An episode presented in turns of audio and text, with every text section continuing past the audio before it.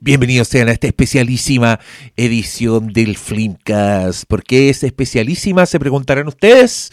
Bueno, yo les explico. Harto tarde en este viaje que nos une a todos, tanto a nosotros entre nosotros como nosotros con ustedes, se me ocurrió que cada vez que un miembro de la familia Flimcast esté de cumpleaños, esa persona podrá escoger la temática que quiera para un capítulo del Filmcast. La temática que quiera y nosotros no podemos chistar. Aquí no hay reglas, da lo mismo. Si quieres pasar una teleserie de 100 capítulos, vamos a tener que ver esa teleserie de 100 capítulos para poder hablar de ella en un programa. Es un gran regalo de cumpleaños que espero compense estos años sin regalo, cabros. Pero el primero en estar de cumpleaños, bueno, ustedes adivinarán quién fue.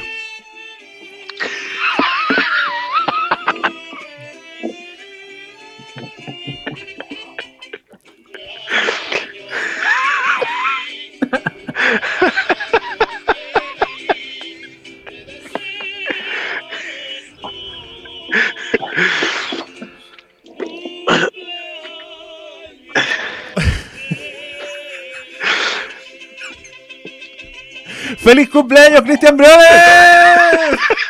Perdón, yo quiero saber esto. ¿Tú deci- decidiste hacer los especiales de cumpleaños solo para usar ese tema de fondo? Busqué esa weá hace cinco minutos, ¿vos crees que yo planifico? Se me ocurrió. Eh, muchas gracias. ¿ah? Y, y- y quiero agradecer especialmente que, que esto se haya convertido en el en una tradición desde ya. O sea, si- ojalá no, no, no nos peleemos ninguno de aquí al siguiente. ¿Cuándo el siguiente? ¿Malito el 17 de septiembre? Sí. Oh. Septiembre. Ya está elegido el director, no el tema.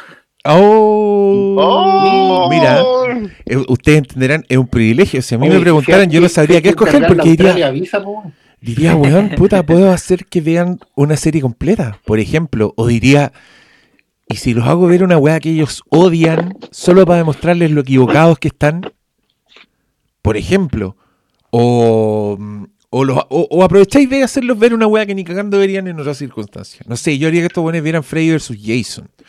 Una weá así. Yo no, no he visto ninguna, así que.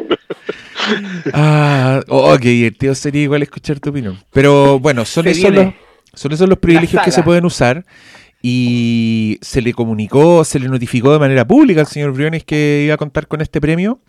Y, y hasta ahora se ha mantenido el secreto de cuál fue la película que nos hizo ver. ¿Qué, vamos- qué hacemos esto? Yo no lo puse ni en el título. Aquí la gente recién se va a enterar cuando tú digas qué película es la que vamos a ver.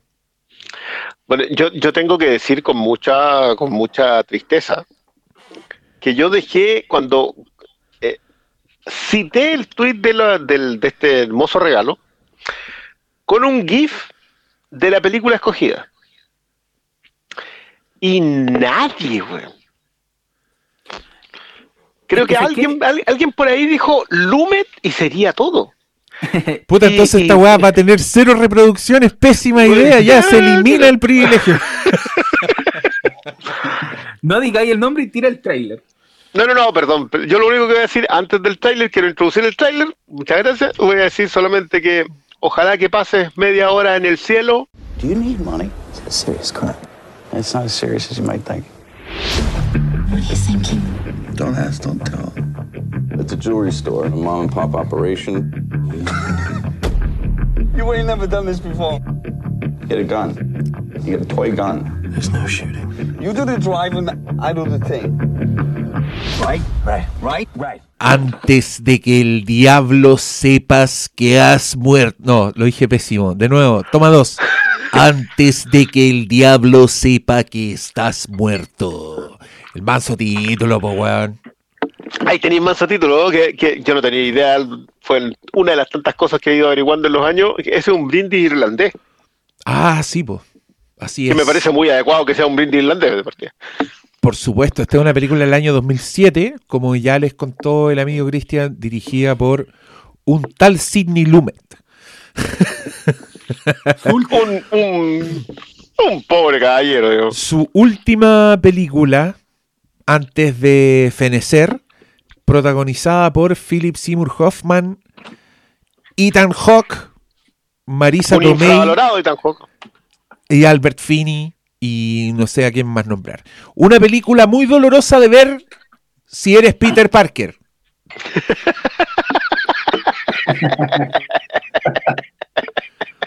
Porque no solo hay una tía May haciendo cosas que no te gustaría ver, Peter Parker.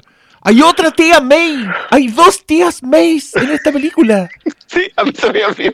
Y a la otra la hacen cagar. Oh, Puta la no. wea. No, Peter Parker, aléjate de esta película.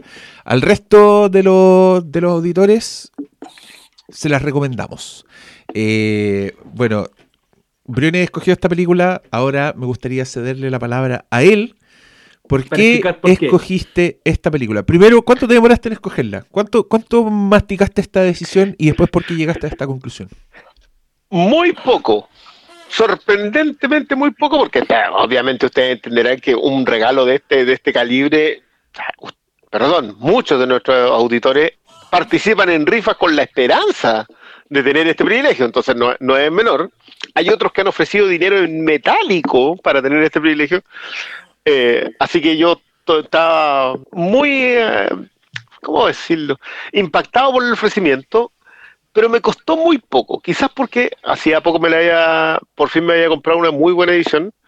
Eh, pero tiene que ver con que debe ser una de mis películas, si es que no mi película favorita de Lumet, a sabiendas de que no es ni por asomo la mejor película de Lumet.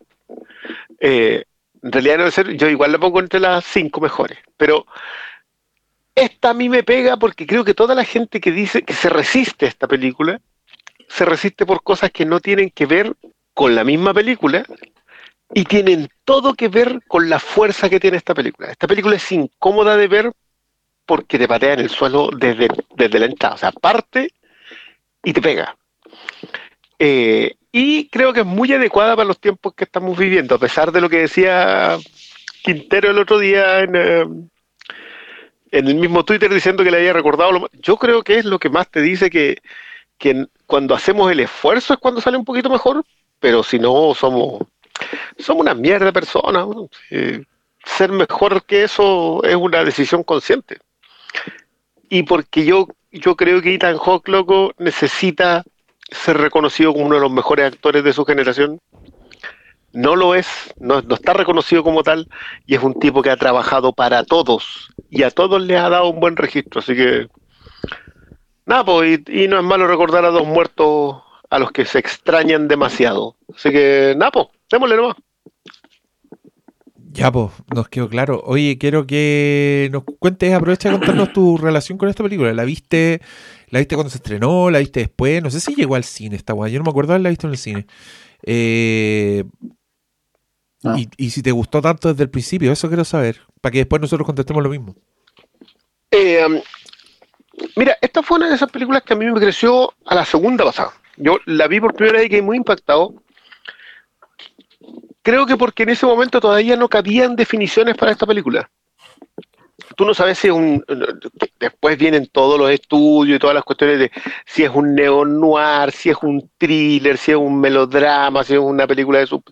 Todas esas cosas que como que vienen en el estudio.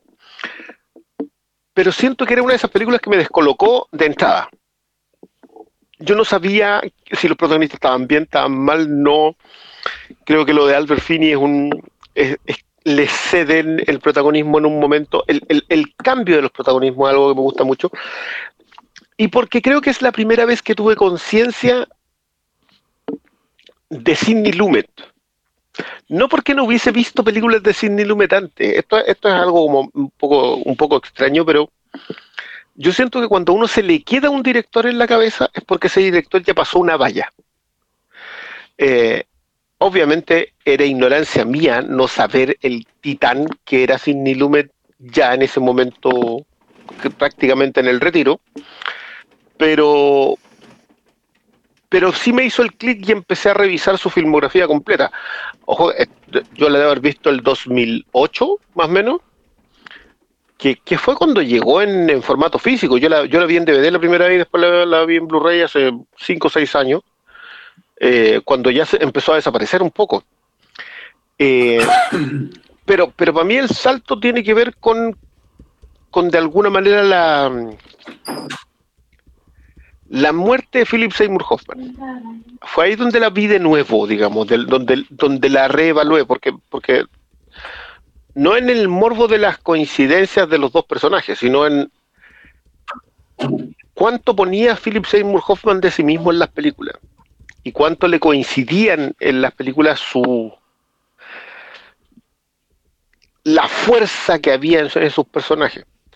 Eh, y fue una de esas películas que me fue creciendo en la defensa. Era como decir, ¿sabes qué? La primera película de Sidney Lumet es Dos hombres en pugna, la última película de Sidney Lumet es Antes que el diablo sepa que estás muerto.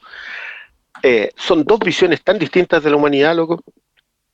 Son tan diametralmente opuestas que yo no sé si decir que, que, que Lumet estaba cansado eh, y que estaba ya con una visión más cínica del mundo. No, no, no sé si eso es lo que estaba contando pero sí tengo claro que tiene que ver con, con esa pasada. Yo, yo siento que acá hay un trabajo de un, de un guionista que, que estaba mirando el mundo a su alrededor, que estaba mirando una cierta decadencia escondida en un, en un exitismo, no por nada trabajan donde trabajan los dos hermanos.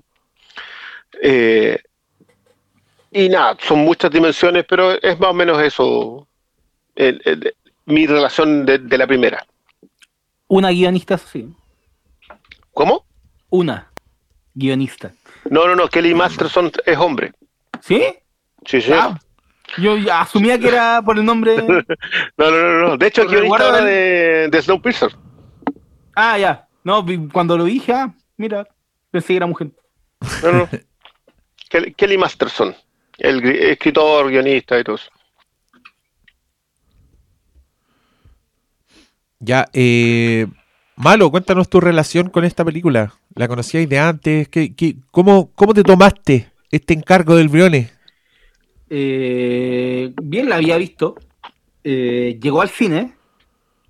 Llegó la misma semana que Traffic Thunder. Y llegó antes que, estaba revisando el film, llegó antes que el estreno en Estados Unidos. Ahora, eh, ese yo no la vi en el cine, pero de haberla visto en- cuando llegó en DVD, que debe haber sido ya al año, al año siguiente. Pero es que no, recuerdo cuál fue la razón de por qué no la vi en el cine, pero ya se hablaba mucho eh, de la película porque nadie la pescó. De eso sí me acuerdo, porque en los Oscars del año siguiente no estuvo ni nominada en nada. Eh, se hablaba de que Lumet, pese a ser reconocido, esta película pasó muy, muy, muy piola. Y fue como, bueno, salió, un, salió el DVD y veámosla. po. Y el y el, el tortazo que te da al verla, porque es una película en donde no solamente es un crimen en el que todo sale mal, sino que se toman toda la edición equivocada y los, los personajes, sobre todo, no tienen valores. Entonces, revisarla ahora en el contexto actual de la, de la pandemia me genera un, un re- rechazo tan grande que me imaginé que estos guanes votarían rechazo. como que, como que el, pensaban en desde dónde proviene el, grupo de protagonistas que está al centro de esta historia, en donde creo que ninguno tiene nada para rescatar, ni siquiera los que supuestamente son los, los más aceptables. Yo creo que no hay ninguno al, al que al que rescate, ninguno, ni siquiera ni siquiera el personaje de Marisa Tomei a nadie. Así, to- todos tienen sus yayitas, todos tienen su. to- todos tienen sus. esa carga como de. de, sin valores ni principios. Pero en términos de, de cómo está cada uno marcado por las carencias desde el, ar- el ámbito familiar, como ser parte de una familia donde la plata define tu, tu ingreso, onda, o, o sea, no en, en términos de ingreso, sino que son joyeros, ¿cachai? Entonces, eh, ya están, trabajan el tema de la plata en, en, en una dimensión distinta al, al que somos todos nosotros, pues en su plata eh, son metales preciosos y, y, y otro, otra relación, pero siempre, nunca, nunca basta con, con lo que hay, ¿cachai? Entonces, no sé, eh, sufrí caleta esta película porque no la veía desde. de haber sido desde que la vi en DD, po. Entonces, cuando hay un trecho tan largo de película y uno ha crecido tanto y ha cambiado tanto, eh, a veces las películas te, te chocan más, o sea, te golpean más la segunda vez que la primera. Y eso me pasó con esta película al revisarla ahora. Oscar Salas. Yo estuve, sí, yo estuve investigando, tratando de hacer memoria de cuándo la vi. Y esto efectivamente apareció en mi lista de DVDs de Bazooka. Cuando uno, uno se suscribía al servicio ese de películas que te mandaban por correo para la casa Sí, me acuerdo. y tenía una lista.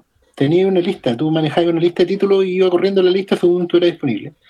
Y esta película apareció en mi radar porque eh, venía muy, muy bien criticada. Me acuerdo que en ese tiempo ya empezábamos a leer como artículos de cine de nuevo, eh, porque con las revistas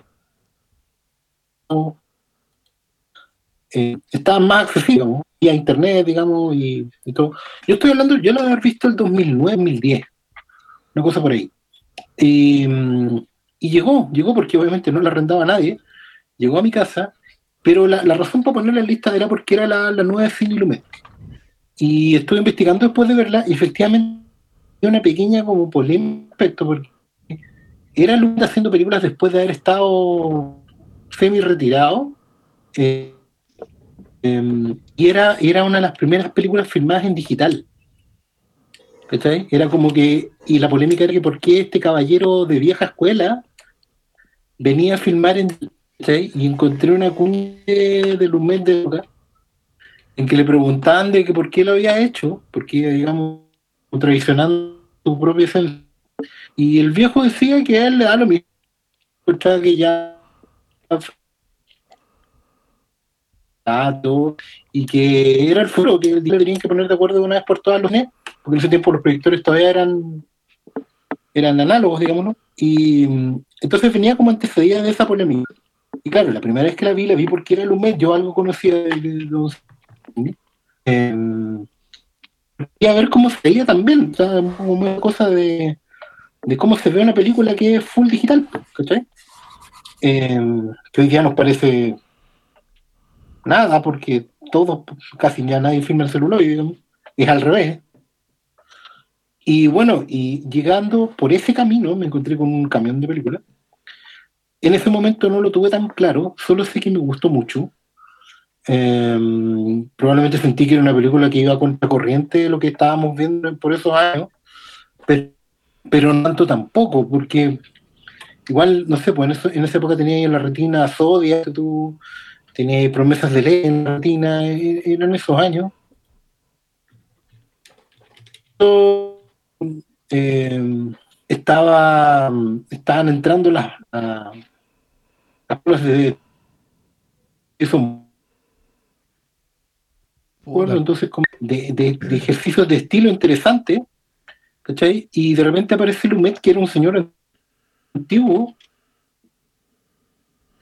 y se saca esta película así, del- de- como entre comillas, de la nada, y ahora que la vi de nuevo, eh, terminé de hilar todos esos procesos eh, y entendí era básicamente Lumet cerrando el círculo, volviendo al cine que lo formó, al cine noir, a los telefilmes de los años 50, porque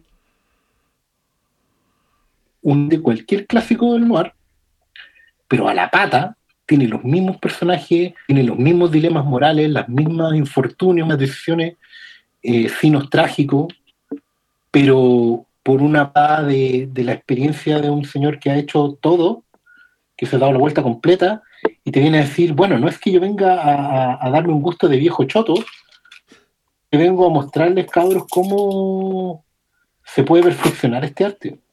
Y claro, ahora me gustó mucho más que antes, aunque siempre me gustó, pero ahora con los años se siente mucho más gratificante, mucho más satisfactoria. De hecho, me dejó muy feliz, curiosamente, por el visionado, porque eh, que alguien, al final, termina siendo un adelantado por todos lados. ¿cachai? Termina anticipando un montón de cosas y esta película también anticipa el rescate de, viejas tradiciones del cine que fueron quedando olvidadas, sobre todo en, esta película claramente no hubiera pasado la censura de la época, y porque remite a, todas esas historias que quedaron fuera de Hollywood cuando se instaló el, el código el moral, ¿cachai? Donde, donde los besos no podían durar, de los que podían ser de cierto nivel de truculencia, donde los criminales tenían que ser castigados de una forma u otra. Esta película es precódigo, y, pero además está pasada por, por, no sé, 45 años de experiencia filmando en todos los formatos y en todos los posibles. Nota, pues, se nota y es, un- y es una firma, un- una especie de corolario a una carrera brillante, a un señor que viene a decir, yo no vengo a inventar la rueda, pero vengo a dejarles el legado. Aquí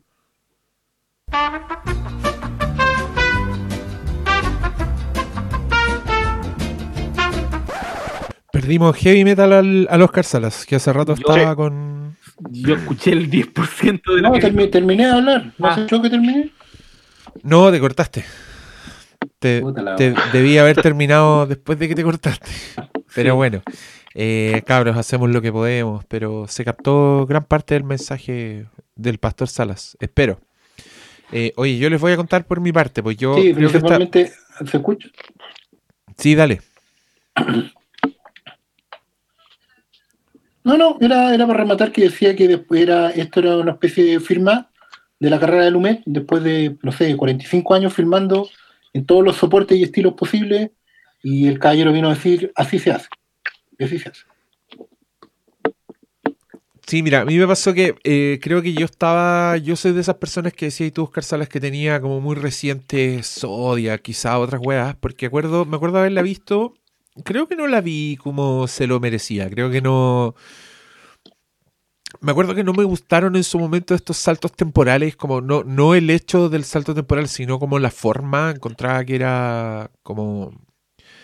Puta, no, no sé, no me gustó nomás, pero de huevón, porque ahora la vi de nuevo no me la había repetido, yo no la vi en el cine, la vi, creo que la, de, eh, creo que de la época en que los DVDs se arrendaban y, y debo haber arrendado esta weá en algún videoclub y era y era buena, como que me quedé con la sensación de una película correcta, ¿cachai? Como sí, buena, sólida, pero la vi ahora quizás desprejuiciado, quizás eh, habi- habiéndoseme olvidado lo que sea que no me gustó la primera vez que la vi, pero la gocé completa. Es un thriller así de la puta madre, donde personajes de moral torcida hacen cosas, van cometiendo una, una- serie de errores y hay unas coincidencias bien culeadas. Como medio película de los hermanos Cohen, pero sin ese, sin el humor ácido de los Cohen. Sin humor, me atrevería a decir. Creo que esta película es bien es bien ruda en ese sentido. Y claro, con el plus de ver a una actuación de Philip Seymour Hoffman en un mundo donde no existe Philip Seymour Hoffman, entonces esa weá es bien. ¡Wow! Te, echábamos de menos a este weón porque la cagó, es un monstruo el loco en su, en su personaje. Y. Y con una. Con, puta, con el tipo de historias que en verdad hoy día yo les hago chupete, weón. Como todas estas historias de con traiciones, sospechas, y que más encima le metís como un rollo familiar. Eh, para los que no sepan, esta película se trata de dos hermanos donde hay una, una relación bien compleja entre ellos que organizan un robo a la joyería de sus padres. Y las cosas salen peor de lo que ustedes se imaginan y esa weá no cambia en toda la película. Porque ca- cada vez eh, van pasando weas más charchas y tiene saltos temporales, entonces te van llenando datitos, información del- de, la historia, está como en un permanente estado de estar reconstruyendo.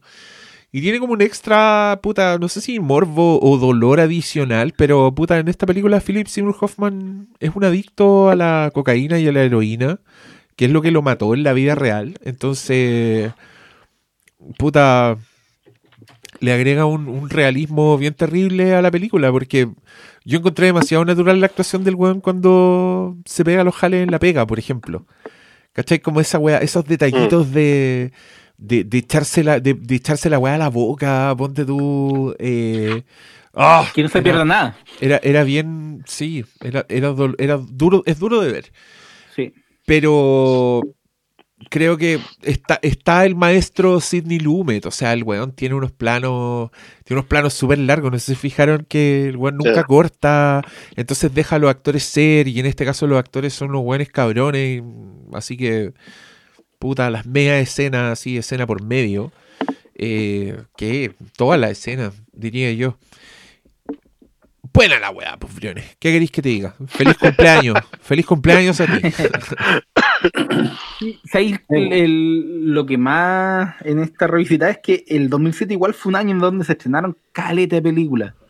Y al revisar la lista es como obvio, pues, weón, si yo estaba pegado con Petróleo Sangriento y, y no sé, ese año fue el de El asesinato de Jesse James y otras películas que fueron mucho más, eh, dieron mucho más que hablar en ese momento. Pero me da lata no ra- eh, valorado cuando la vi, pues, weón. Igual no fue cuando se estrenó el, el 2007, sino fue, yo la vi el año siguiente, pues. Es que igual, igual estaba también investigando al respecto y lo que pasó fue que de partida tuvo un estreno limitado en Estados Unidos. Yo creo que en parte por este tema del digital, que está grabada con cámaras digitales y todo, en una época en que probablemente esto, esto era, no sé, valorado casi como un telefilm quizás. Eh, y lo que pasó fue que empezó a aparecer en las listas de las mejores películas del año. ¿Cachai? Que los críticos, la, la- la clásica película que los críticos nomás vieron, pero que empiezan a meter en las listas, empiezan a meter en las listas, y eso corrió al boca a boca. Y de ahí yo creo que eso permitió que también llegara, no sé, pues, porque como bien dijo el doctor Malo hace un rato, no tuvo ninguna nominación a premio importante, digamos, ni, ni Oscar ni nada. Eh, pero la película empezó a, tener buen boca a boca, entonces no me sorprende tanto que, no sé, a lo mejor un par de años después apareciera en DVD en Latinoamérica y, y empezara a, tener un pequeño cultito. Pues bueno, la película igual era buena, digamos, y, además tenía, tenía un montón de elementos que no eran tan, no están tan presentes en el, en el cine de la época. Estamos hablando de finales del de los 2000, como, eh, bueno, escenas de sexo casi explícitas, eh, protagonistas no habituales, un, como bien decía el Diego, un, un noir, eh, pero sin el humor de los Cohen, como que estábamos- no estábamos acostumbrados a estas películas de, de criminales que les sale todo mal, pero siempre había un humor entre medio. Acá no, pues acá nada te hace pensar de que algo, de que alguien se va a salvar en esta película. O sea, no hay ningún momento hay una ilusión de, de alguna esperanza de. También el montaje, este ritmo alambicado de estar viendo distintos puntos de vista de las mismas cosas, que a lo más podría asociarlo con Tarantino, pero no, no tiene ni la chispa, ni el humor, ni el ritmo, es otra cosa. Pero, pero era desafiante al mismo tiempo encontrarse con una película así. pues. Yo, yo creo que tiene mucho que ver con eso, tiene mucho que ver con que es un, es un caballero eh, que viene de otro tiempo a filmar una película de este tiempo. Si ustedes se fijan, la historia de, de- de antes que el día lo sepa que están muertos es una historia de hoy. O sea, cu- cuando, eh, cuando el referente de los Cohen es obligatorio, cuando el referente de Tarantino es obligatorio, porque uno ve los mismos matices de cosas que se hacen hoy. Si ustedes se fijan, qué sé yo, Breaking Bad tiene, tiene empates ahí. Hay, hay, hay secuencias que tú decís, ya, acá donde a los personajes les salen mal las cosas, en, en los Cohen ese mal es gracioso. En, en Lumet es terrible porque él lo enfoca desde una perspectiva más vieja. Eh, hay una muy buena discusión en, el- en el, eh, el material extra, en los documentales, en donde Lumet dice que este es un melodrama y todos los demás dicen que es un thriller. Y, y es muy bueno. De hecho, el- creo que hay un documental que se llama ¿Es un melodrama o es un thriller? Eh, y tiene que ver con que, obvios, nosotros lo vemos con los ojos de hoy día, y este es un thriller. No hay, no hay cómo, no hay, no hay cómo de otra manera. Pero si tú lo colocabas ahí en las manos del tipo que había dirigido al prestamista, obvio que era un melodrama. po. Lo que pasa es que el, el- y, y esto eh, a mí me gustó mucho una en los mismos documentales Lumet habla de dónde se encuentra él con el guion, porque el, el guion aparte es un recorrido adoro, adoro esta historia sobre los guiones como llegan finalmente a las mesas de los directores. Y acá llegó a las mesas de dos productores que dijeron, loco, esta película hay que hacerla, veamos si Sidney Lumet la quiere hacer, porque venía saliendo de Find Me Guilty, veamos si se puede hacer. Y se la llevan, Lumet no lo quería leer, No, no quería, sabes que yo ya estoy, no estoy pendejo. Lo lee y dice, vamos, vamos. Así, al tiro, ya, démosle a esta cuestión porque está, es- esto es muy pequeño. Elimina dos o tres cositas. ¿no? Eh, no eran hermanos de partida. Sí. Eh, mm, Philip Seymour sí, hija, Philip ¿no? Seymour Hoffman tenía una hija con, eh, con la Marisa Tomei. Y encuentro tan bien los detalles chicos que, que elimina y cambia, porque que sean hermanos hace mucho más violenta la película. Hace mucho más podrido lo que dice, lo que dice malo. Te das cuenta que son todos, todos están podridos. De, de alguna manera, si, si te faltó la plata, si te faltó las lucas para vivir en lo que sea, vaya a ir, vaya a ir a esas lucas de, de alguna manera. Eh, y, y- y creo que lo mejor, yo, yo sé que el personaje de la Marisa Tomei tiene, eh, digamos, un montón de otras aproximaciones que todo el mundo podría querer in- interesarle discutir, pero, pero siento que su personaje tiene un recorrido tan, tan exquisito. O sea, tú sabes dónde está, por qué está ahí, qué es lo que está haciendo, y la remata Mi- Mira, yo a propósito de estas cuestiones que nos molestan a veces de las películas, a, a mí que los caballos relinchen cada vez que aparecen, al Diego que, que suene el, el cigarro. ¿no?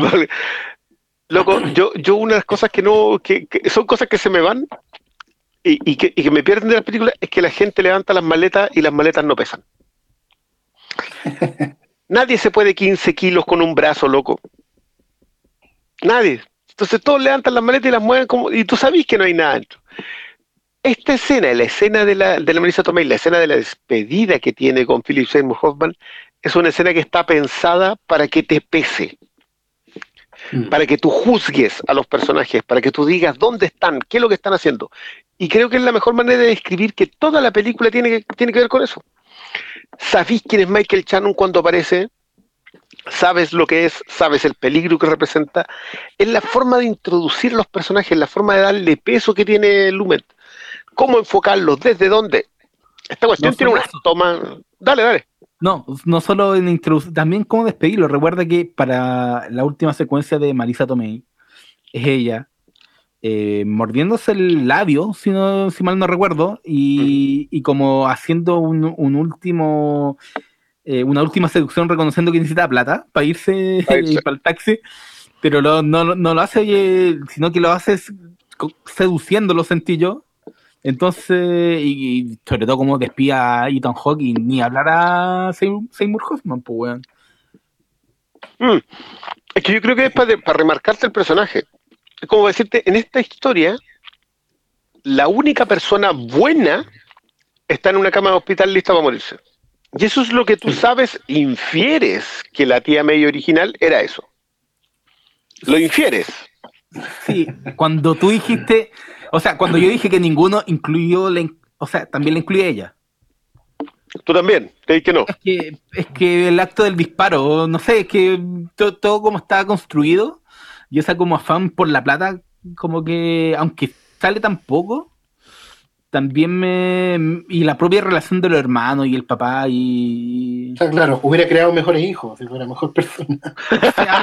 Sí, sí, Eh, Hablemos Pero- de, de Albert Finney, loco. Bueno, pero por favor, sigamos, No, que- sigamos de verdad. No. Yo ahora quería recalcarle a los auditores, eh, es increíble cómo, mira, a mí, a nosotros, los fanáticos del cine negro, y, puta, me acordé mucho de Jaime, eh, Sí. nuestro amigo Jaime, porque Esta lo hubiese él gustado. era, weón. él- él- era súper claro con los elementos que tenía el cine negro, le- como él decía, y le gustaba mucho. Y aquí están todos. Uno de repente no puede mandar a, a- a lo- al- a los amigos que nos escuchan a ver películas antiguas porque hay una barrera generacional de estilo que hace complicado entrar a ese cine de golpe. Pero esta es una excelente puerta de entrada. Aquí está todo lo que hay en esas películas de cine negro y de, entre el año 30 y el año 50. Están, ningún personaje tiene un buen destino, ningún personaje es creíble. Todos tienen una cuestión, muerto cargando en el bolsillo. Todas las mujeres son fatales. Todas las mujeres ocultan algo, algo, algo siniestro. Eh, todo lo que vaya a salir mal va a salir mal. Ningún personaje quiere más que salvarse a sí mismo. eh, todas las cosas del cine negro, la forma de enfocar. ¿Cachai? Que esta no es una película en blanco y negro, por lo tanto, no juega con las luces y sombras, pero lo que hace es jugar con los colores y las luces. Y efectivamente hay encuadres que son gloriosos, encuadres que son de otro cine, de, otro, de otra técnica. Hay decoración, hay manejo del, del ambiente. Hay uno, ah, la casa de Philip Seymour Hoffman es una casa de los años 50. Y, la, de- y la de Ethan esta- Hawke, tam- la de Ethan Hawke es absolutamente cine negro. Es la, ca- claro, es la, es la, el- la, la celda donde viven los, los, los caídos, ¿cachai? El departamento del detective podrido.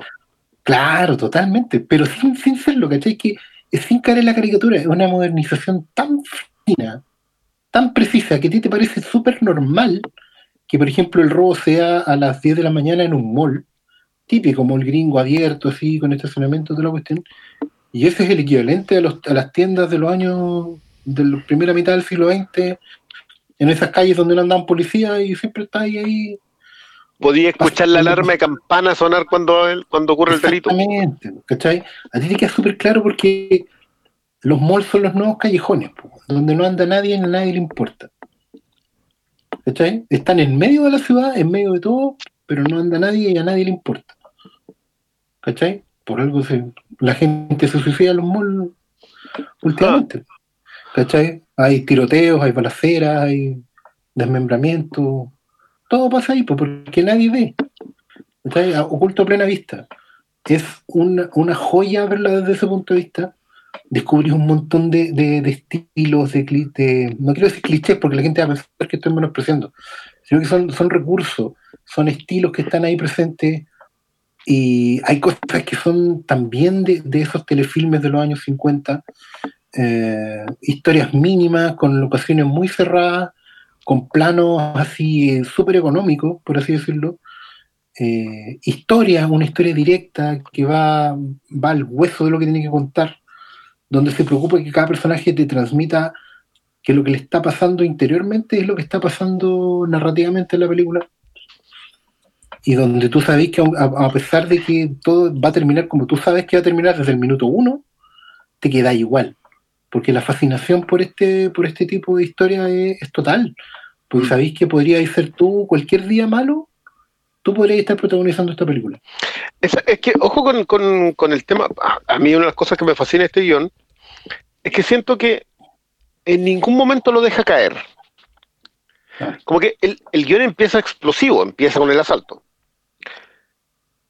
Pero después te reencuentras con quién lo cometió. ¿Por qué? ¿Por qué? ¿Quién estaba involucrado? ¿Por qué lo planeó?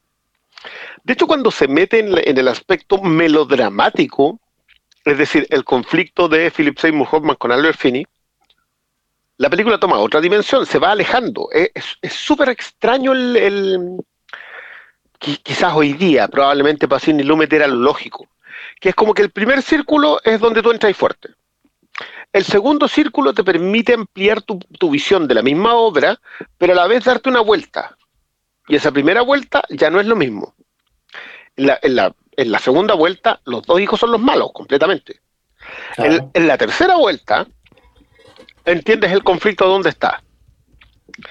La cuarta vuelta es para darte cuenta que no hay nadie limpio, ninguno. Todos los personajes están podridos y todos los personajes, loco, para mí la Amy Ryan, que, que se me había olvidado lo genial que está acá y debe salir cinco minutos. Pero es el, Ah. es el peso de, de, de todo lo que hiciste mal está ahí.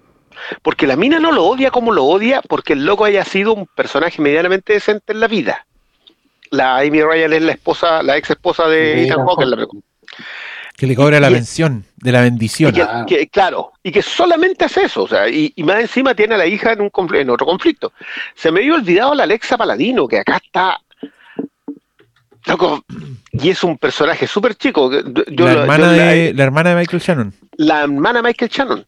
Y, y se me había olvidado cómo las- esas tres mujeres, y la hermana de Michael Shannon, y la novia, la, la, el- el- la madre del hijo del, del asaltante compañero de Ethan Hawke, El, el que muere, po. el que muere. Bobby. Del. Ahora, la Paladino que aparece en Irishman, que aparece en Boardwalk Empire, que de hecho es una recurrente de Martin Scorsese, acá está precisa. Y, y por precisión te estoy hablando de que la mina tiene un diálogo al principio, cuando le dice, loco, ¿qué hacía aquí tan temprano? El cabro chico está durmiendo. Y después lo van desarrollando, lo van desarrollando. Todos tienen un interés creado. Pero la Paladino se mueve por un código.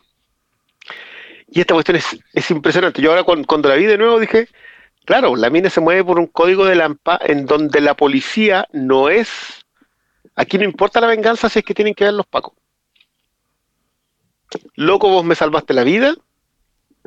Llévate tu plata. Porque te acabas de echar a mi hermano, pero me salvaste la vida a mí. Y te echaste al, loco que tendría que haberlo hecho. Y la mina se queda ahí y dije, lograste desarrollar, que esto es algo que yo siempre le he admirado a Michael Mann, pero me encanta cuando los directores logran desarrollar un personaje de fondo, a la pasada, con tres escenas. Sin diálogos rimbombantes, sin exposición, no, nada. Ahí, en precisiones. La Amy Ryan está desarrollada así, la Paladino está desarrollada, la Alexa Paladino está desarrollada así, Michael Shannon no, pues Michael Shannon entra... ¿Se, se sabe la anécdota de- del casting de Michael Shannon acá? No, no, no, dale, cuéntala. Él entra, lee una línea y lo echan. Ah. Así como que tú, tú caché que funciona con una lucecita roja los castings. Sí, Te prenden la luz roja y, y se taló.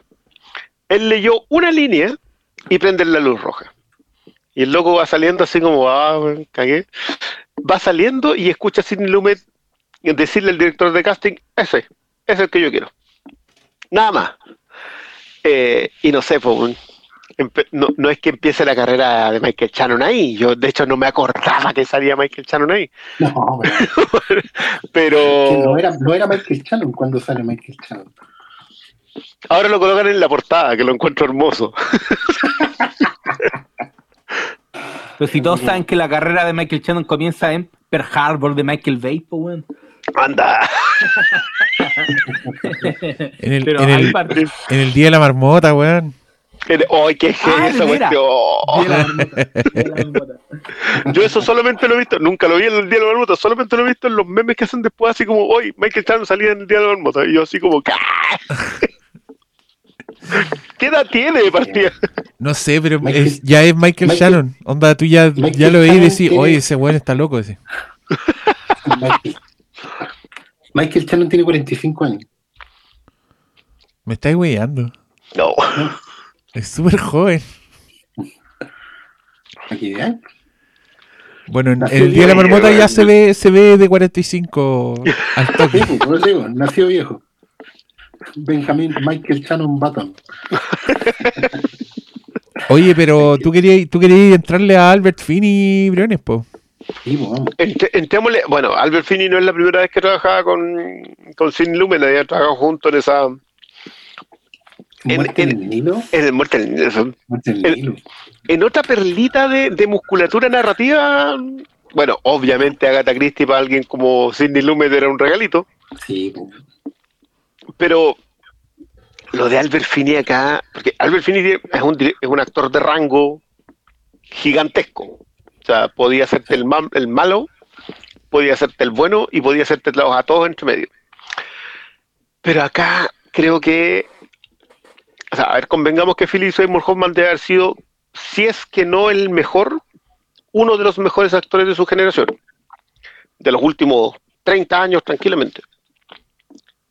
Y de hecho yo no, me atrevería a eludir el, el término de el mejor, porque era un tipo que podía ser un personaje admirable, uno despreciable, uno al que le tenía pena por su patetismo y uno al que le tenía cariño por su entereza con el mismo director. O sea, Paul Thomas Anderson si le achuntó a un a un actor fue a ese.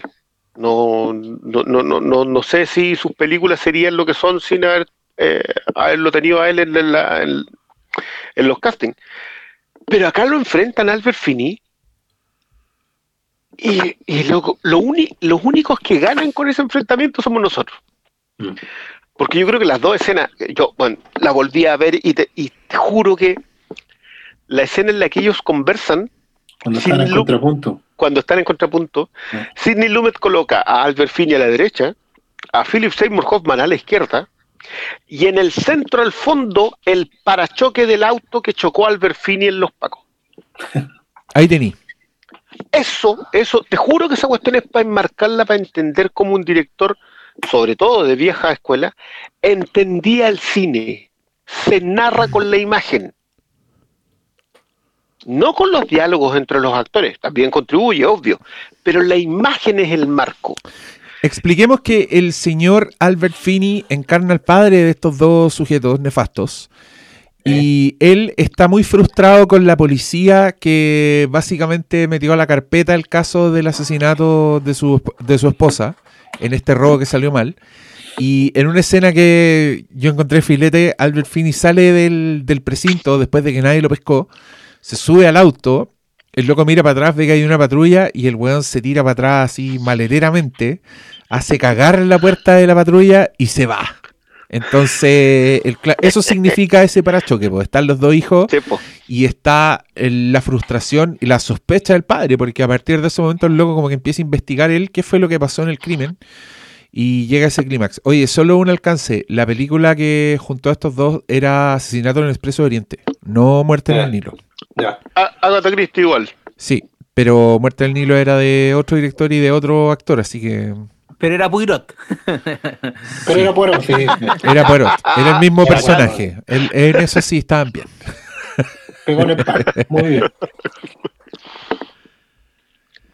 No, yo, yo, ese tipo de marco, que, que es, es genial verla ahora con, con un cierto bagaje, no, no, tremendo bagaje, pero un cierto bagaje, y empezar a reparar en esas cosas, en, en cómo hace oscura la pieza de Ethan Hawke, Sí. en cómo la enfoca desde distintos lugares para mostrarte su, no miseria, pero sí desorden.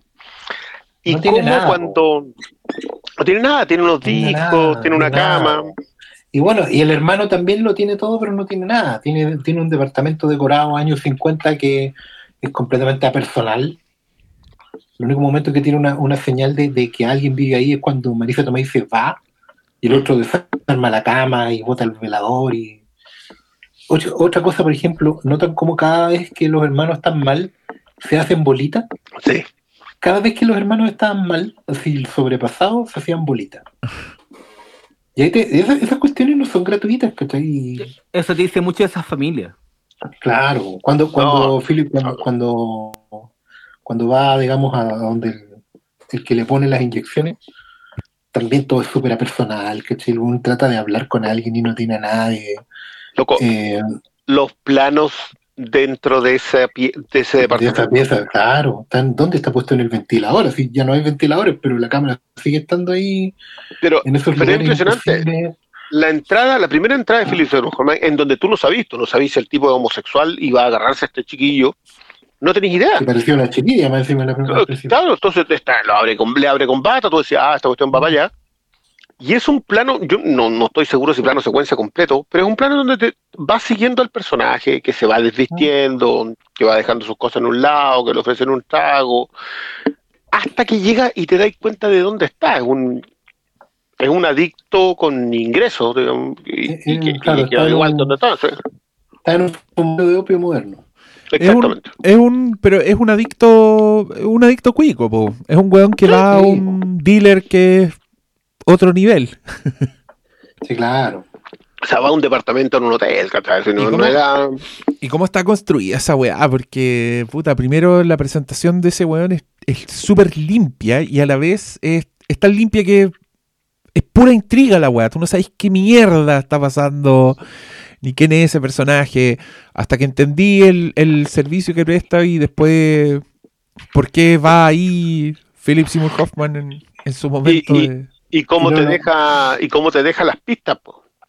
dónde mete las lucas dónde guarda el arma eh, cómo atiende a quien atiende la, la secuencia del desenlace en esa misma en ese mismo departamento es una cuestión pero ya aparte que Lumet explota la tensión como probablemente dos o tres directores más son capaces de hacerlo o sea y porque Seymour Hoffman le rinde eso la secuencia de las almohadas el arma y los crímenes que cometen en esa, en esa habitación son, son de otro planeta, loco. Philip Seymour Hoffman se acerca con, con la almohada, tú decís, ya está, esto era... Es impresionante que ni siquiera la hayan considerado para ninguna nominación. No. Ahí donde te habla que tenéis que tener unas lucas para la campaña que no. Ya, pero vean, vean qué película se estrenó en el 2007. Si ese... Pero tú pensáis que esta no entra.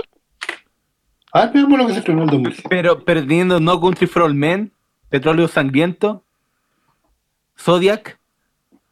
Eh, ah, se me fue la lista, pero ahí tenéis tres, po. Oye, pero. Tres, eh, son cinco. pero no, pero solo para que, para que cachen, ese mismo año se estrenó otra película de Philip Seymour Hoffman con, pro- con relación compleja con su, con su sangre, que era The Savages. Oh, y de Savage. Sí, pues de la. Ay, ¿cómo se llama esta chica? La Tamara Jenkins. Tamara Jenkins. Sí, eh, y esa, y esa película, Philip Seymour Hoffman, weón, también se saca los zapatos. Fue- creo que es una de y la Laura Linney, grandes pues. actuaciones de ese weón. Pero ponte tú, esa película eh, sí estuvo nominada, creo que actriz y guion, ponte tú. Eh, no, no, no, sí. no, protagónica, la Laura Linney. ¿Protagónica? Sí. Sí, Laura pero, sí. pero Philip Seymour Hoffman no. ¿Cachai? No, pues, de- Entonces Oye, fue, fue un año donde el weón lo dio todo. Y Pero no lo yo solo quiero decir que ese año la AFI, el American Film Institute, no nominó a Before the Devil Knows Your Dead como la mejor película del año. Le dio el premio a la mejor película del año.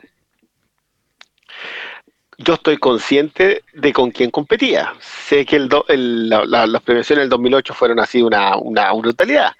Pero no es que no haya estado reconocida como película. Lo que pasa es que se la perdió el Oscar.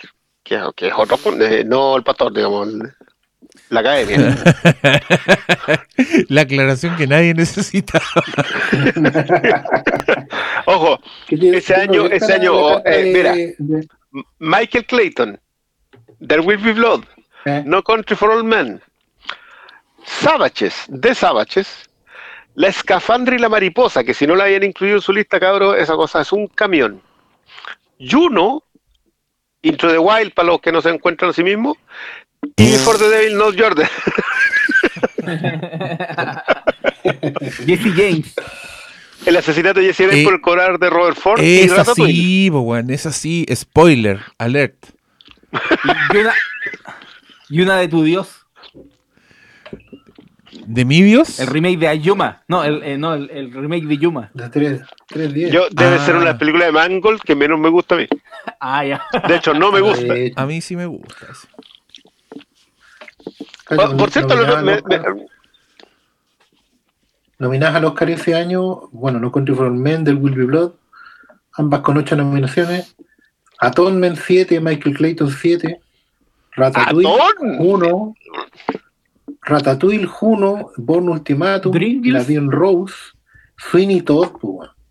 Johnny Depp estaba nominado a Mejor Actor por Sweeney Todd Me no, weyando. Y no estaba Philip Seymour Hoffman. Puta la wea. Nominado a Mejor Actor de ese año, ganador Daniel Day-Lewis, Obvio. Y quedar- quedaron en la papeleta George Clooney por Michael Clayton, Johnny Depp por Sweeney Todd, Tommy Lee Jones por In the Valley of y Viggo Mortensen por Promesa Celeste. No, así fue buena. Así piola. Pero buena, sí- pero, pero entraba po, sí, Sí, entraba. por Johnny Depp. Por Johnny Depp. Por Johnny Depp, por supuesto. Pero ¿sabes qué? Sí, Eh, entra por la No, digamos. entraba por Viggo Mortensen. Viggo Mortensen lo tendría que haber nominado por Historia de Violencia, no por Promesa del Este. El. No, Está pero. el weón de el- los hoyos, la promesas del este, el weón. La ¡Se ve pura cara, loco. La pura cara del weón. Pero ¿sabes qué? En el. Ahora en la revisión, la pura escena del auto. Ah, La pura escena del auto. ya la, pura escena, la, la pura escena del auto, loco. Yo quedé así peinado para atrás. Que hay Oye. Oye, oye, ¿saben que- qué? acá en la, Ahí perdón, está el Oscar en la clip. misma carta, en la, en la misma carta del Oscar de ese año, mejor actor de reparto, está Philip Seymour Hoffman nominado por Charlie Por- Wilson's War. Puta el weón, el, el añito. Uy, Charles Wilson Ford a mí me encanta, pero no, güey. No, Sí, Pero weón, imagínate, imagínate te sacaste esas tres películas. Qué grosso era ese weón. Puta, Ya, y- Philip y- Seymour Hoffman, ¿sabes qué? Ese weón le faltó pelear con Batman nomás. Hubiese sido, bueno, en, en- en rigor lo que hace en Misión Imposible 3 anda por ahí. Y ese Es que personaje es más bueno que la Ah, chucha, Menos mal weón. que hizo ese- capote alguna vez. Es weón. que no, weón. eh, Pero es que a mí eso me da raya porque encuentro que Capote es la peor weá que hizo. Es como la. No, mira, yo el otro día estaba. tiene una con, con, no, con, con Ben Stiller o con Adam Sandler. Ben Stiller y ese, esa actuación es increíble, weón, la la boca. El weón es un ex niño estrella y es para cagarse la risa. Ese weón hace el medio personaje con esa weá. En cambio, en Capote, en Capote eh, imita a otro weón, pues eso es lo que le gusta a Hollywood. Y ahí Hollywood Y dijo, ¡ay, actúa Y bien! lo hace mejor Armin Sola. Ah, sí. El, Sola. el feo culiado ese. El- Esa- el es muy buena esa película, weón. Sí, es muy buena esa el película. capote. weón. Eh, ¿Cómo se llama esa weá? Infamous, una weá así. Infamous, sí. Sí. Puta, Philip Seymour Hoffman, weón. Pero es que el- No, no, pero el cacha que viene, nos viene a mear el desfile de Philip Seymour Hoffman, weón. Puta la wea. No, pero el otro día yo estaba viendo el cable y estaban dando Twister. Y bueno, ya hasta ahí, Ya. hasta en esa, Hasta el está es bien. mejor que todo el resto. sí, sí, Oye, sí. la, la de Ben Stiller es Alon Kane Polly. Mi novia Polly. Sí, Sí, mi novia Poli. sí. Ahí está. Es buen rol ese. No, si no había cómodo. Si el loco era un gigante. Si ese era un gigante. Se No, imagínate pero- que se manda esas tres películas en un año, weón. Pero su- en su primera película, yo me acuerdo que el loco llega a niveles tan despreciables. Era en Perfume de Mujer. ¿Te acordáis? Que era como el Oh, sí. cuico culiao. ¡Ay, el weón! ¡Qué bien le sale ese personaje! Que después va a la universidad y es el talentoso señor Ripley. Y ahí también tenía otro personajazo, weón. Oye. No, el de Boogie Nights es uno de mis favoritos, weón. El de Boogie Nights es mi favorito. Es que con Paul Thomas Anderson hizo weas hermosas, pues weón. El, el O malo. sea, el Magnolia también. En, Mag- Magnolia. en Magnolia, es que esa es la weá, yo encuentro que tú este loco en Magnolia, el weón exuda bondad. Y en esta weá que vimos por culpa de Brian, el weón exuda, weón, la weá más rancia y amoral que existe. ¿Y cómo es posible? La misma voz y, ta- y también es un villano de caricatura en, en Misión Imposible. O, o esa joya de personaje que es el malo de Punch Drunk Love. No, yo encuentro que con Paul Thomas Anderson este weón hizo puras weas hermosas, weón. Bueno, y después hizo The Master, po. Sí, po. Sí. Next level No, shit. Y, y entre medio, en, en- en dos minutos, se roba todo casi famosos, pues, weón. No, no exageraría, pero no está Ya, mal. no, el, el mejor personaje de esa película. Sí, no exageremos. Pero seco, yo lo extraño, weón. Puta, es que eso es lo que me pasó a mí. Como que la idea de que. Puta, que se echan de menos cuando se nos van los gigantes. En el caso de Lumet era obvio, si Lumet murió a los 86 años. Eh, ya, me vale. como, que, como que entiendo que el siglo XX se nos tiene que ir y los gigantes del siglo XX se nos tienen que ir. Pero a Seymour Hoffman lo he hecho más de menos. He hecho de menos una mejor carrera de Marisa Tomei también, pero pero entiendo por qué no, ¿cachai? No, porque todos nos quedamos en mirar el- en mirarla a ella y no mirar que el talento que tiene, porque acá se hace el medio, luego se manda el medio personaje. Es un personaje que está construido en tres escenas de, dos escenas de cama y una escena de pasillo. Y la escena del auto. Porque la reacción de ella en la escena del auto es magistral. Es que, Ahora, lo que eh, en esta película yo creo que la clave es muchas de las cosas de lo, de lo que no se dice. sí, sí, sí, sí, sí, sí. Es el reclamo de pareja, onda siempre está el- la crítica hacia los hombres de que no exponen sus sentimientos. eh, en- con este weón es obvio porque no, porque el weón no, no tiene la capacidad de, de decirlo con todas las tancas familiares que tiene y ese, ese peso que siente con su relación con el padre. Pero lo que ella dice, con, repito, a la, o sea, vuelvo a la escena de su despedida, cuando se muerde el labio, está como ella se da cuenta que el weón no va a hablar con ella, explota internamente y sale como ¡Ah! y después viene, pero igual le muerde el labio para que le suelte la plata para irse en taxi. Ahí está, ahí está, po, y- No, y, y por ejemplo la escena en la cocina, cuando la familia está peleando por si se desconectan o no a la, a la mamá, y ella está ahí atrás, ¿no? Y actúa con solo cor- eh, torciendo la cara.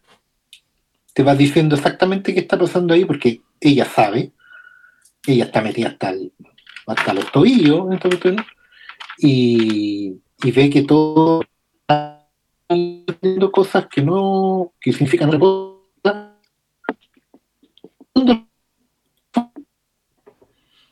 Como, como la completáis tú como espectador, sin tener que estar en primer plano, sin tener que estar haciendo nada de aspaviento. Y después cuando se van al auto, ella y su marido, ella se despide con un gesto de la manito que es como tan... Soy culpable de todo, pero no puedo hacer nada. No, lo, de ella, lo de ella con Ethan no. lo de ella con Ethan Hawke, en esa secuencia, cuando él la llama o cuando ella está adentro, Sí. es que es que tiene que ver con desde dónde construye a los dos personajes, porque para mí, obviamente acá los protagonistas son Ethan Hawke y Philip Seymour Hoffman, y nos fijamos mucho en Seymour Hoffman porque da unas cotas así gigantes, pero Ethan Hawke, que es, que yo insisto que es de, estos, es de estos actores que uno como no tiene esos momentos gigantes, no se da cuenta que el tipo ha construido en función de sutilezas tremendos personajes, y este es uno de esos. Este es uno de esos personajes que, que, que está construido en, en detallitos, en, en, en cuando va a, a pedir que le devuelvan el CD. ¿Cachai? O sea, claro, son, son detalles súper chicos, pero, pero tú entiendes el patetismo del personaje. No, cuando la hija le pide plata para ir al Rey León. no. Wow. Oh, qué destru- oh. ¿Cachai? Y el loco no tiene, y llega un momento en donde no, no, no da nomás. Las conversaciones en el bar, medio curado, la secuencia de él con la Marisa Tomei, que, que la anécdota es muy buena porque eh, Lumet dice, ya sabes que esta, esta escena se filma así, ella se va a vestir y se va. Y el loco dijo, ya, pero yo no puedo estar con ropa. ¿Cómo no? No, porque si, si ella va a estar desnuda porque viene saliendo de la cama, yo tengo que estar también desnudo. Y por eso, por eso él está tirado encima en pelota. ¿Ya? Y Sidney Lumet dice, tiene toda la razón, todos los que graben esta escena tienen que estar en pelota. Y, y desnuda al- a, lo- a los sonidistas, a la gente de la cámara y todo, para hacer eso, que, que siempre es muy poca gente. La- Las secuencias de sexo en general son dos o tres personas, no, no, no más que eso. Y lo, y lo hace el- todo el resto para que ella se sintiera cómoda. Eh, Qué paja, weón. bueno. Yo me sentiría más incómodo si estuvieran todos en pelota. Es que no puedo No mirar a ninguna parte, concha tu madre, weón. Y lo encuentro súper acosador igual sin ni. Era para ver más minita en pelota. Mirando en perspectiva, hoy, hoy día lo cancelan. Pero, pero ¿sabéis qué? Yo ahora mirándola de Claro, nuevo, no, fuera, fuera del deseo, ya estaría canceladísimo. Porque, porque claro, el, la, la secuencia de inicio es una secuencia de sexo entre Philip Seymour Hoffman y Marisa Tomei. Obviamente todos entendemos que la diferencia de atractivo físico para cualquiera es brutal. Entonces, todos quedan así como, "Ah, pero, pero ¿por qué? Y, y, justamente, y, y yo creo que uno no dimensiona lo mucho que tienen que decir de los personajes ambas secuencias. O sea, te, dice quién es Marisa Tomei al estar con uno, después con el otro, y después la despedida, como bien describe Malito, con mordiéndose el labio, y para dónde parte. Eh, y lo de Blaming Down Rio, lo de echarle la culpa a Río, que, es tan buena esa referencia. Yo no sé si está en el guion o una cuestión del Lumet, pero entiendo perfectamente la referencia. Y, de- y, después, y eso está construido en tres escenas, y son, no, cuatro escenas con la del auto. Pero entendí por qué le sacó la hija. Porque la hija le hubiese dado un nexo que, que Lumen no necesitaba tener. Lumen necesitaba que esto, que ella estuviese en su propio nivel, igual de podría que todos. Que ella también estuviera media hora en el cielo antes que el diablo supiera que está muerto. ¿cachai? Eso es como que necesitaba que el espectro fuera completo. Excelente, ya. ¿Quién más? ¿Quién más quiere manifestarse? Agregar algo. Sí, ¿sabes qué? Una de las cosas que me. No es que me haya chocado, pero como que me hizo ruido la primera vez que la vi, eran esos cortes como con. Cortes estridentes con guitarra, no sé cómo describirlo, que, que es cuando dan los saltos al pasado y los, los personajes como que sufren un, un, un colapso mental que nos lleva en este viaje narrativo. Sí, bo, como que la primera vez no, no, no enganché con eso, como que me hacían ruido, pero ahora me, me hace todo el sentido del mundo que, que, el, que el colapso y la, eh, la fragmentación de la historia se incluye ese corte. No sé qué, qué les parecía a usted esa, esa decisión. Yo igual, Yo igual entendí esas transiciones como una forma también de reemplazar al antiguo narrador, que hubiera quedado mucho más, más, fuera de, tiempo. Porque claro, en, las películas más clásicas el que te explicaba esos cambios de tiempo era un narrador. Era como, como que fuera el testimonio de cada uno. yo estaba ahí un día antes del crimen y me pasó esto. Y bla, bla, bla. Y te para allá con eso. Acá ocupa recursos visuales que tenéis razón, no quedan tan mal ahora vistos con más perspectiva. Yo, yo creo que no estaban mal en su momento, lo que pasa es que nosotros no estábamos en esa, en esa sintonía, sí. Claro, todo- mucho todo- duro. Claro, tiene que ver con el resto de las películas que estábamos viendo en ese momento. Eran gente que venía venía de revisionista. Esto es súper raro porque, claro, tú, tú miráis las películas, miráis No Old Men, y No Men lo que hace es revisar un género que a su vez era una mirada de un mundo. Y lo que hace Lumet es decirte que incluso hoy día el mundo está exactamente igual de podrido que cuando lo contábamos con Noirs que cuando contábamos la historia, que no sé, pues cuando, cuando tú veías de Tour eh, y tú pensabas que era ese mundo que ya no existe, mentira. Existe, sigue, sigue, sigue existiendo en, en- en pasillos iluminados, pero igual de oscuras en el fondo. Porque los daños están hechos de antes. Eh, y, y por eso también es tan, es tan potente el personaje de Albert Finney y el desenlace que él tiene con eh, Philip Seymour Hoffman. Que aparte que está ejecutado hermoso, porque, porque hay un plan en ello. Ese plan no sale de la mente de alguien bondadoso. Mm. ¿Cachai? El, el Albert. Finney planea la muerte del cabro chico. Cuando está en el auto y lo Nada mira. Y, y, y hace un movimiento de cámara Loco. en horizontal. Ese, y ese movimiento de claro cámara que es de 1977, agosto de 1977.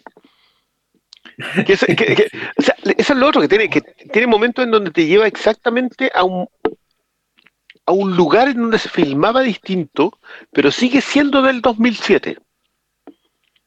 Las secuencias del, de la- del seguimiento del auto de Albert Finney son todas buenas. Son todas de cámaras lejos, que se acercan, que se alejan. Puta, no sé. Yo, yo, yo no sé. Es que en el fondo, en el fondo Lumet modernizó lo que tenía que modernizar, Exacto. pero no perdió la esencia de lo que tenía que contar. Porque, por ejemplo, volviendo a, la- a la escena esta de, de la apertura, que nos marcó a todos, digamos, eh, con Seymour Hoffman y, y Marisa Tomei teniendo una escena para mayores de 21, ¿cachai? eh, porque no lo disimuláis ni con luces ni con... Es el equivalente a, a cualquier película del código de Hayes donde te aparecen dos actores besándose y la galla está en pelota hasta medio pecho. digamos. Es igual de fuerte para la época, pero tú tienes que decir, bueno, ¿cómo causáis el impacto que en un beso con escote? a ¿Cómo lo causáis hoy día, 2007? Ahí tenéis. ¿Cachai? Y no es una cuestión gratuita como para mostrar, eh, porque si no hubiera hecho la película con Ethan Hawke con el, en el papel de, Hoffman y, y a Hoffman como el pusilánime, ¿cachai? Lo hubiera hecho al revés si fuera, fuera por mostrar así gente rica en pantalla gratuitamente. La weá no, la weá tiene, tiene un norte. Todas las escenas estas como de, de cama tienen que ver con tema de colocarte incómodo como espectador, que era lo que buscaba el cine negro antes, que era una, una sensación de, de estar viendo lo que está debajo de debajo de la cama, ¿cachai? Las cosas que la gente oculta en los closets, de, lo, que tienen en el patio trasero, de eso se tratan todas estas historias. En parte, cosas que son muy íntimas y muy del, del lado oscuro de, la, de las personas. Yo, yo creo que tiene que mucho ver con eso. Yo, hay, un hay una búsqueda de qué era este cine. Claro. Eh, visualmente, yo no, no, no sé si tanto a nivel de sí, a nivel de guion también, pero visualmente hay una búsqueda de quiénes eran las mujeres fatales, Mm. de dónde venían, qué es lo que hacían, ¿Qui- quiénes eran hacían los que cometían. Exacto.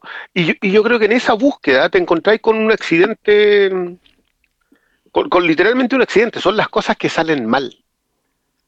Eso era el noir, al fin y al cabo. Era un plan Claro. perfecto que salía mal. Y este plan perfecto involucra lazos familiares, y esos lazos familiares le dan la categoría de melodrama. Entonces, claro, sigue siendo un thriller, sigue siendo un noir, pero sigue siendo un muy buen drama, la secuencia del auto lo demuestra, la secuencia de la conversación con el padre lo demuestra, y, lo prueba probablemente desde, más arriba todavía el hecho de que Lumet la recoge como eso. Porque entendía que al fin y al claro, melodrama hoy día lo consideramos un género menor, porque lo asociamos a las teleseries, pero no, pero un buen melodrama era lo que antes era, era Wilder, era Bud Bodicher, eran, eran los clásicos nomás. Claro. Porque básicamente no existía el thriller, el thriller era un- No, un thriller, el thriller de Hitchcock, es sí. como tal. Sí, pero, pero incluso nace después de psicosis. Toda esta, esta moral viene de antes. De esta moral negra.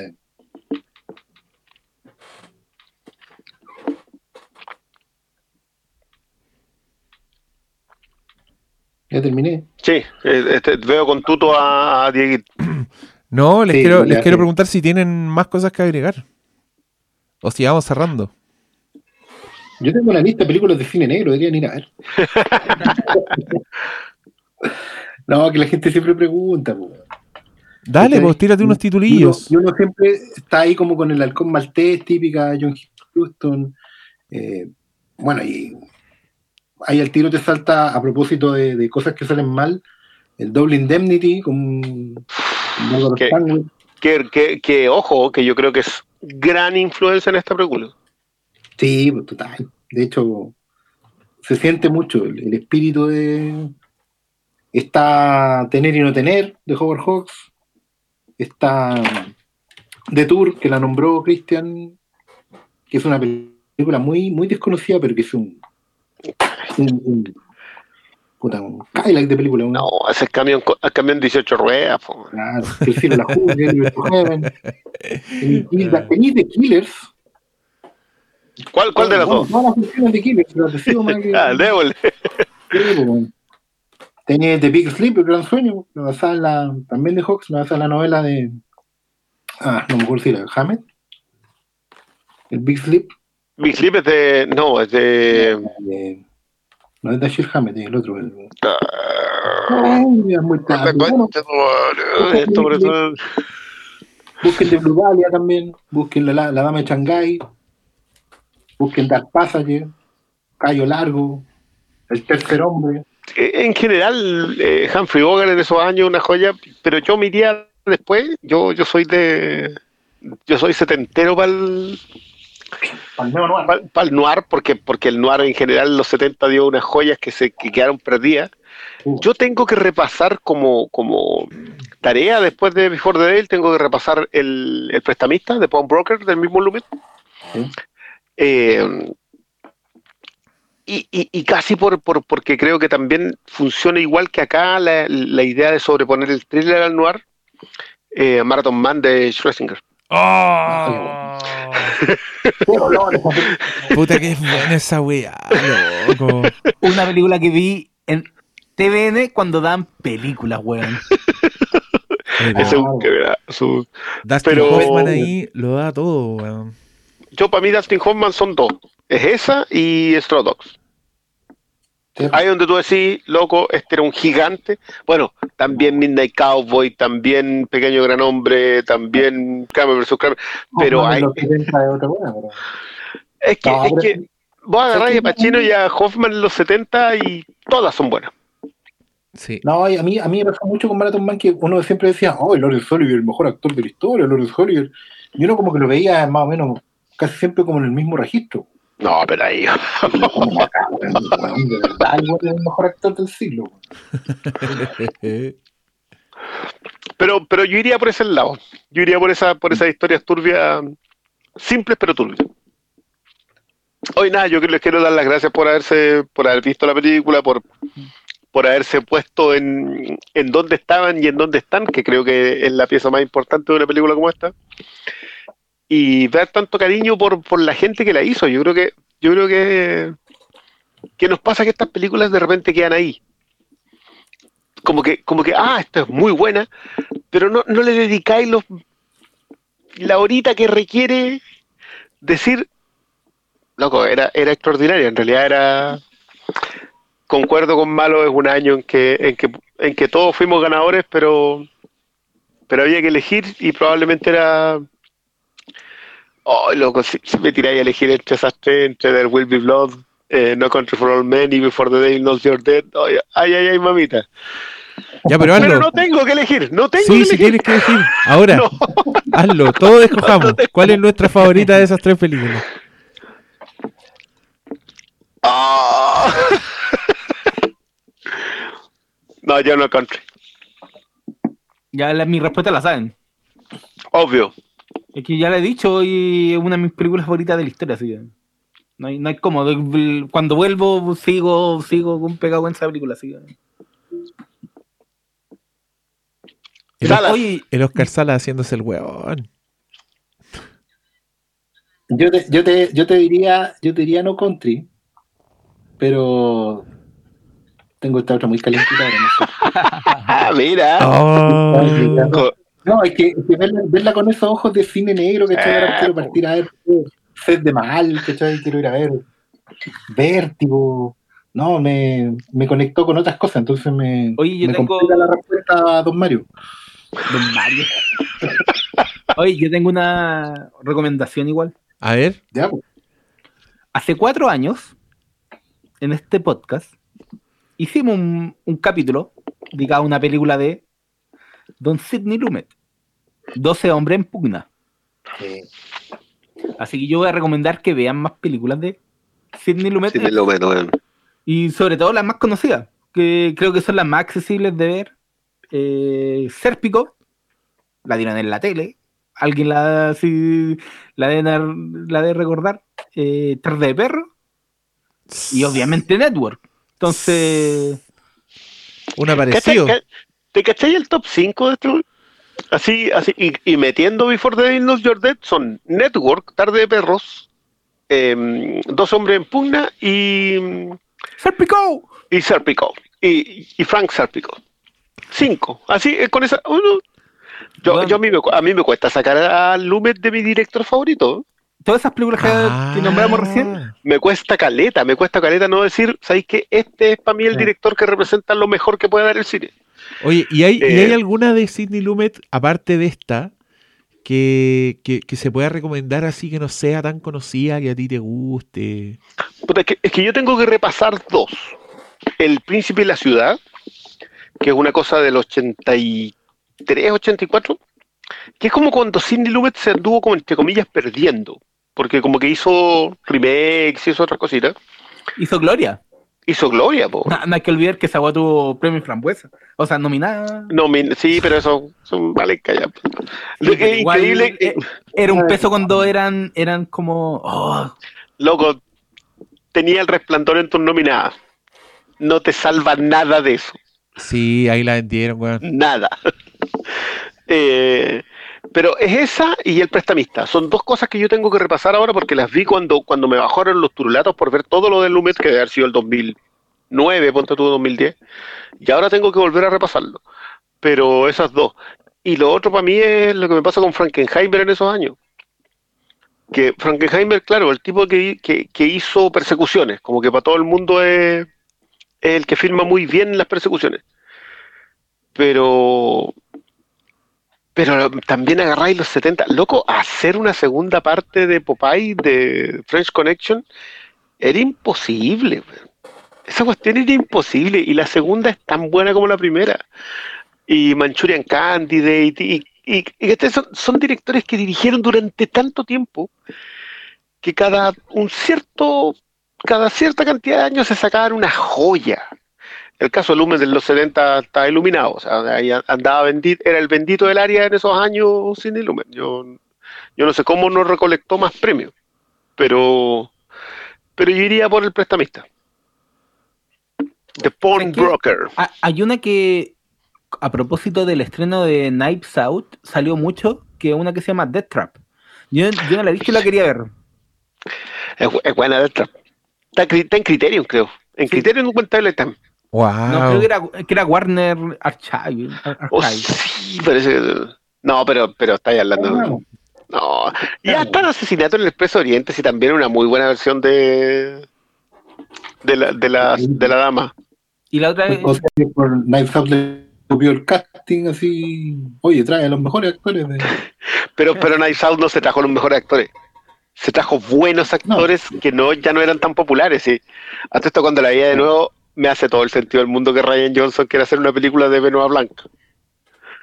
Pues, tú la veís y decís, eh, claro que sí, vos dale. Sí. Y, y necesita ese asistente nerd que le encantaban la le encantaban las historias de detectives.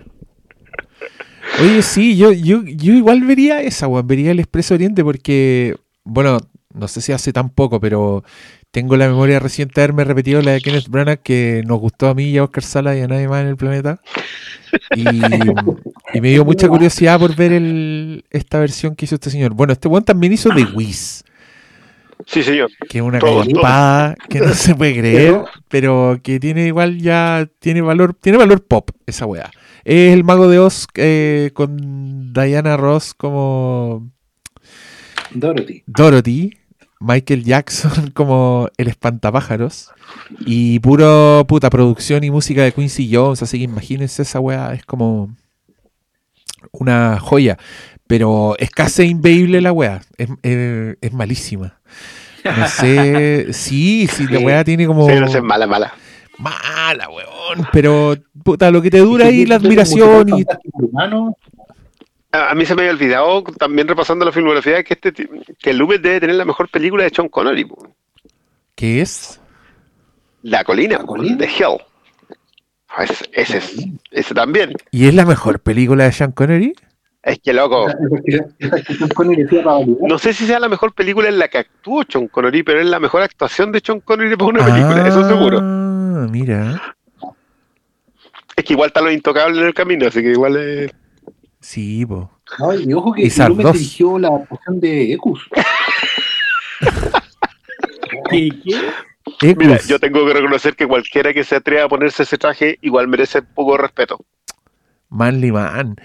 Ahí está, The Bomb Broker. Oh, estoy viendo todo. Oye, pero tiene el, el veredicto con Paul Newman, pues me está Sí. Eso es los 80. No, pero es que en los 70, en los 70 olvídate, si parte como con Serpico el 72, 73, y no para. ¿Sabes que, Hay una que, que hizo antes de. Antes que el diablo se. que la hizo con Vin Diesel, weón. Esa weá, Fine Me Guilty. esa weá yo me acuerdo que. Tiene eh, una con que Vin Diesel. pesqué- sí. Sí, po. Vin Diesel con no es pelo. No, y era como, oh, weón. Vin Diesel puede actuar. Era- esa weá me acuerdo. Es como Vin Diesel abogado. Es la historia de unos mafiosos que todos deciden eh, defenderse como con un montón de abogados y sacársela por los costados. Y este otro loco decide ir de frente y defenderse el mismo. Eh, y es como que es lo que tú habláis de, de cuando Scorsese mu- muestra gente a la que el mundo le hizo una promesa y ellos vivieron bajo esas reglas hasta que el mundo los traiciona. Este otro es con su propia gente. Su propia gente se sale de las reglas.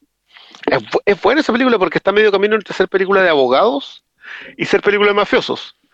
Y obviamente dándote a entender que entre los abogados y los mafiosos solamente existe un código penal, nada más. Y el resto es lo mismo. No, no es mala, no es buena, pero me, me encanta esta recomendación tan fría. Ah, bueno, y la y después de la hizo esta cuestión de la noche cae sobre Manhattan, que debe ser una de sus menos de sus menos buenas. No, pero encuentro bacán que haya encontrado su rumbo justo para su última película. Sí. Porque igual estaban pencas esas weas. No, no te compré mucho la película del Vin Diesel y Gloria buena. tampoco. No, No, pero no. es que Gloria eh, se desaparece. Sí, Gloria. Es que los 90 son muy malos para él y como que vuelve solamente con, antes que el diablo sepa que están muertos. Sí, en los 90 tiene esa. La- 90 tiene- mira, el 89 Family Business, el 90 QA, Distrito 34 Corrupción Total, Stranger Among Us, Guilty of Sin, Nightfall of Manhattan, Critical Care del año 97 y Gloria del 99. De ahí no hizo nada hasta Find Me Guilty el 2006. Y son cuestiones como para la tele, capítulos de abogados y cuestiones así, pero Ah, mira. Ya en los 80 venía bajando, digamos, entre comillas, pero... igual tiene el veredicto en los 80. Sí. Oye, igual, Y tiene el príncipe de la ciudad. meri- meritoria igual la weá, entonces, pues, la vuelta. No, Sí. la vuelta es. Imagínate haber visto todas esas weas y ya estáis chato de ir a ver familia, películas po. de Sidney Lumet y de repente, ¡pum! Sí, pues, si, si tú venías entusiasmado con él como director, eh, tenés que esperar tu buen rato antes de encontrarte con él. Ya, pero con esos clásicos, tiene, tiene tarjeta para salir de la cárcel. Exactamente. Oye, ¿te acuerdas de esa negocio de familia? Del 89. ¿Mm? Esa era con, ¿Cuál es esa? ¿Es una con Dustin Hoffman y Sean Connery? Sí. Y, y Matthew Broderick, creo. Mira la weá. Ah, sí. Ah, que le, ¿cómo le? El- el- un novato en la mafia. Un novato en la mafia. Esa weá. ¿Esa es? No, esa es otra. ¿De otra? Estoy casi seguro que es otra. Puede ser. Ah, no, no. Como No, dijeron, no, no, no, no es la misma, no es la misma. ¿no? Ya, no dije nada. Pero es malita igual. y en realidad juntaste a Sean Connery, juntaste a Dustin Hoffman y a la estrella que era Matthew Broderick y no te salió. Eh. Bueno, Negocios familiares. ¿Cómo se llama la otra weá? Sí, sí sé cuál es la que decís tú, pero en, la otra esa sale, sale Marlon Brando, po. sí. Sí, y es Marlon Brando como haciendo como el padrino. Oh, qué pena, weón. Sí. Bueno, Marlon Brando nunca le No, tuvo mucho respeto a esas cosas. Hoffman y Matthew Broderick. Sí. Me Sí. van a mandar la tapa por acá. Estamos degenerando podcast porque les voy a mandar la tapa por WhatsApp. la wea, diga. Esto ya cualquier cosa menos un podcast. Ya, esto, esto es trivia sobre Sidney Lumet. Ya, pasémoslo bien. Vamos a, vamos a carretear de Sidney Lumet. Ya. Mándense fotos.